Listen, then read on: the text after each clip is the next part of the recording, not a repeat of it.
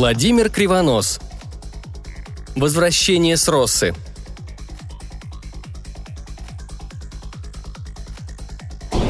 Корабль тряхнуло с такой силой, что Михаил и Вовка слетели с коек и завертелись в каюте, сталкиваясь друг с другом.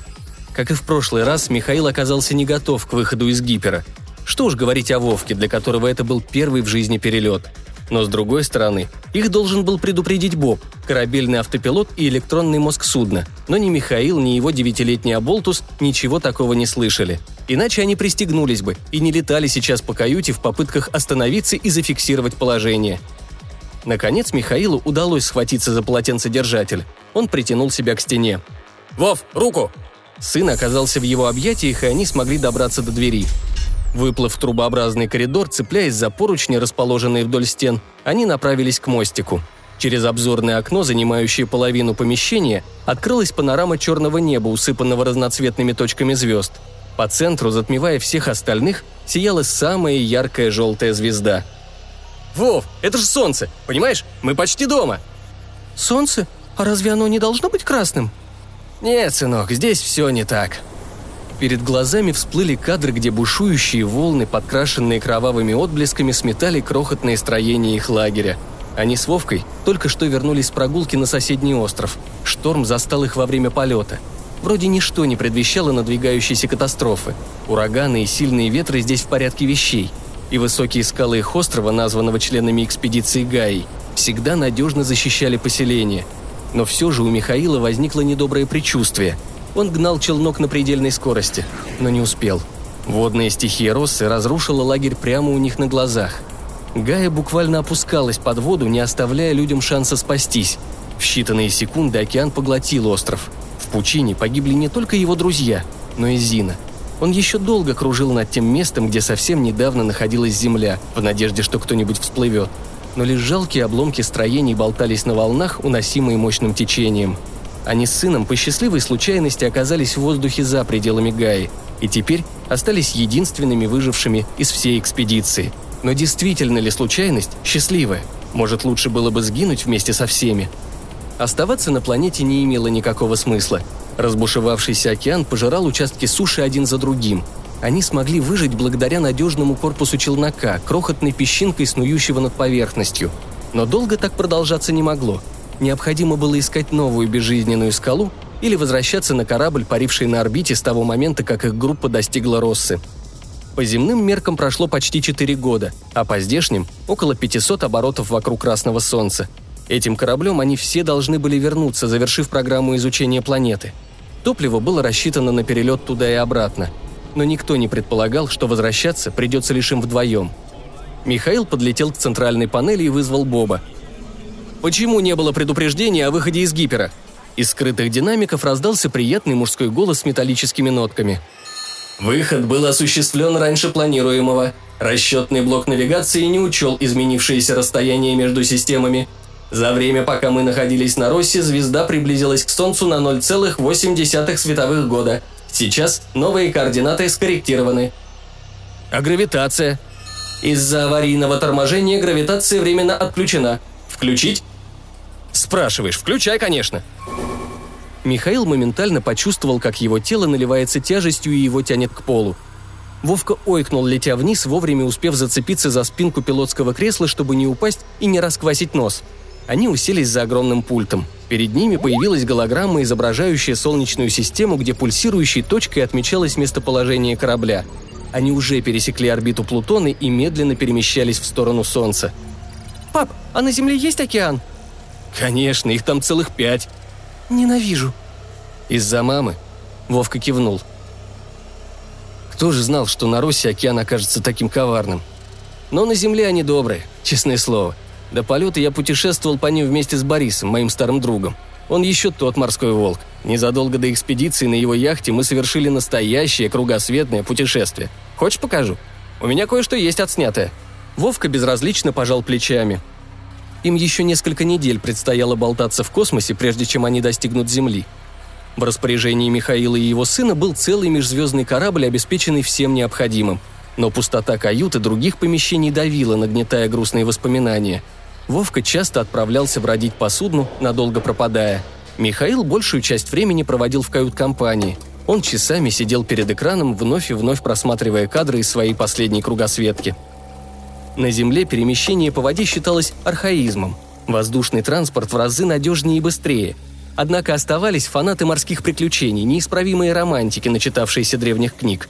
Они строили парусные суда по чертежам средневековых кораблестроителей и бороздили просторы океанов вопреки здравому смыслу большинства – Михаил был одним из этих экстремалов, поэтому он обрадовался, когда впервые увидел Россу, залитую сплошным океаном. Суша там тоже имелась, но она представляла рассыпанные в случайном порядке по всей планете острова. Один из таких островов был выбран для размещения базы. Им предстояло изучить планету на предмет пригодности для жизни людей. Несмотря на то, что океан окружал их маленький остров со всех сторон, о постройке судна оставалось лишь мечтать. В экспедиции никто не поддержал его идею, даже Зина – по-видимому, все они относились как раз к тому самому большинству. Но с другой стороны, и строить было не из чего. Острова представляли собой голые скалы. Нет, планета не была мертва. В океане бурлила своя жизнь. Но на сушу живые организмы не спешили выходить.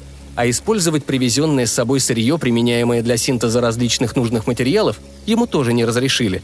Даже для крохотной шлюпки – Михаилу оставалось лишь со стороны любоваться водами, имевшими фиолетово-розовые тона из-за лучей красного солнца. Они с Зиной в свободные часы любили бродить по берегу, особенно в моменты заката. Вовка появился у них во время перелета. Вообще на судне запрещалось вступать в интимные отношения и тем более рожать. Но их знакомство переросло в такую взаимную страсть, что они бессовестно наплевали на все правила, в результате чего корабельному доктору Перевалову пришлось принимать роды. Юпитер полосатым шаром появился справа. На двух из его многочисленных спутников, Европе и Калиста, имелись исследовательские базы с поселениями. Заходить туда, конечно, не планировалось, но так хотелось услышать живые голоса людей, что Михаил начал прослушивать эфир. Как ни странно, ни на одной частоте он не смог поймать ни одной радиостанции и ни одного видеоканала.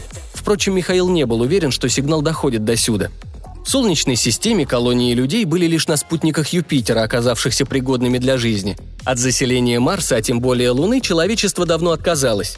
Мертвые планеты не оправдали надежды землян в качестве новых мест обитания. С каждыми сутками диск Солнца становился крупнее. Боб уверенно вел корабль к Земле. Наступил момент, когда и она, родимая, появилась на фоне бесконечных звезд постепенно растущим мерцающим шариком. Скоро они с Вовкой окажутся дома – Правда, сыну предстоит еще привыкнуть считать ее таковым.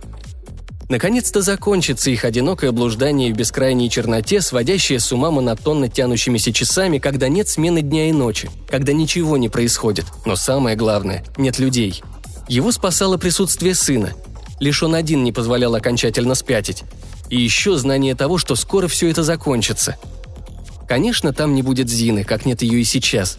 Но зато там есть друзья. Борис. Как он там? Надо будет обязательно познакомить с ним Вовку и отправиться вместе куда-нибудь на яхте.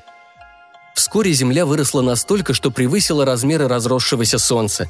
Михаил смотрел на родную планету и не узнавал ее. В памяти четко рисовался голубой шар с белыми пятнами облаков. Но сейчас перед ним было нечто желто-коричневое. Не ошибся ли Боб и не привел ли их к другой звездной системе? Когда планета стала занимать большую часть окна, Михаил заметил, как совсем рядом промелькнул корпус явно рукотворного аппарата. «Боб, можешь определить спутники?» «Так точно!» Наступила пауза. «Спутники подают совсем слабые сигналы», — наконец известил Боб. «Просканируй эфир». «Эфир пуст». «Ты уверен, что мы у Земли?» «Нисколько не сомневаюсь». Михаил начал вглядываться в окно, изучая проплывающую уже совсем близко поверхность планеты — Сквозь лишенную облаков атмосферу проступали золотистые просторы, имеющие знакомые очертания материков. Только там, где обычно голубели океаны, сейчас проглядывался сложный рельеф, имеющий оттенки от почти черного до светло-коричневого. Планета медленно поворачивалась. Вот ушли к горизонту обе Америки, за которыми раскинулась огромная долина. И в том месте, где на карте должна быть Марианская впадина, блеснула голубым – Крошечный водоем небрежной кляксой затерялся на огромных просторах суши, где раньше плескались волны Тихого океана. «Боб, что произошло?» – глухо прошептал Михаил. «Не могу знать», – равнодушно ответил электронный мозг. Действительно, откуда он может знать? Но то, что предстало сейчас перед глазами Михаила, Это был совершенно не тот мир, который он помнил с рождения. На Земле пропали все океаны, и, судя по отсутствию зеленых участков, пропала вся растительность. Перед ним вращалась голая пустыня с крохотным водоемом в центре глубочайшего на Земле желоба. Он не заметил, как подошел сын. Вовка тоже уставился в окно. «Пап, это и есть Земля?» Михаил не решался ответить. Он не желал верить тому, что сейчас проплывало перед обзорным окном. Нет, это не та земля, это не их дом. Это теплая капля, просочившаяся из глаза ручейком стекла до губы. «Пап, ты плачешь?» Он вытер слезу рукавом. «Боб, можешь определить температуру на поверхности?» «Уже делаю», Михаил опустил ладонь на плечо сына, прижал к себе, с тревогой ожидая результатов измерения. Наконец прозвучало. В районе экватора 236 градусов по Цельсию. У полюсов 98. Совершать посадку не рекомендую. Михаил и без подсказки бездушной железяки знал, что в такое пекло опускаться нельзя. Он еще крепче прижал к себе Вовку. Не получилось у них морское путешествие. «Боб, у нас есть топливо, чтобы улететь отсюда?» «Хватит на полет в пределах Солнечной системы». «Тогда давай на Калиста», они сделали последний оборот вокруг помертвевшей земли и, набирая скорость, помчались прочь.